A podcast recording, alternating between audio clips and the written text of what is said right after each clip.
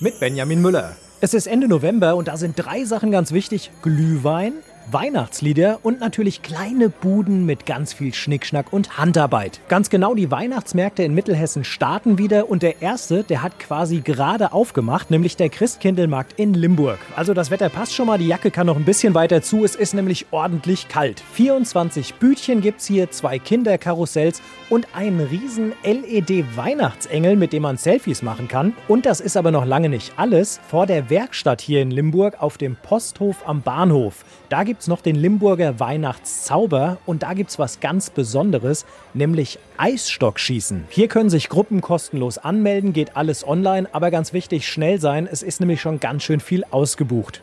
Also in Limburg ist jetzt schon richtige Weihnachtsstimmung und nach dem Wochenende, da starten auch viele andere große Weihnachtsmärkte in Mittelhessen. Einer davon ist im schönen Herborn im Landil-Kreis. Da geht's am Montag los. Auf dem Marktplatz steht ein romantisches weihnachtliches Hüttendorf mit Mandelhäuschen, heißem Apfelwein und allem drum und dran. Also auch hier tolle Vorweihnachtsstimmung ab Montag. Und da beginnt übrigens auch der Weihnachtsmarkt in Gießen dann. Ja, und wer Lust auf Schlittschuhfahren hat, der kann dann auch ab Dienstag direkt mal nach Wetzlar auf den Domplatz. Beim Wetzlarer Weihnachtsflair ist nämlich wieder das gemütliche Weihnachtsdorf aufgebaut und natürlich die Eisbahn. Also dann eine schöne Vorweihnachtszeit aus Mittelhessen, Benjamin Müller.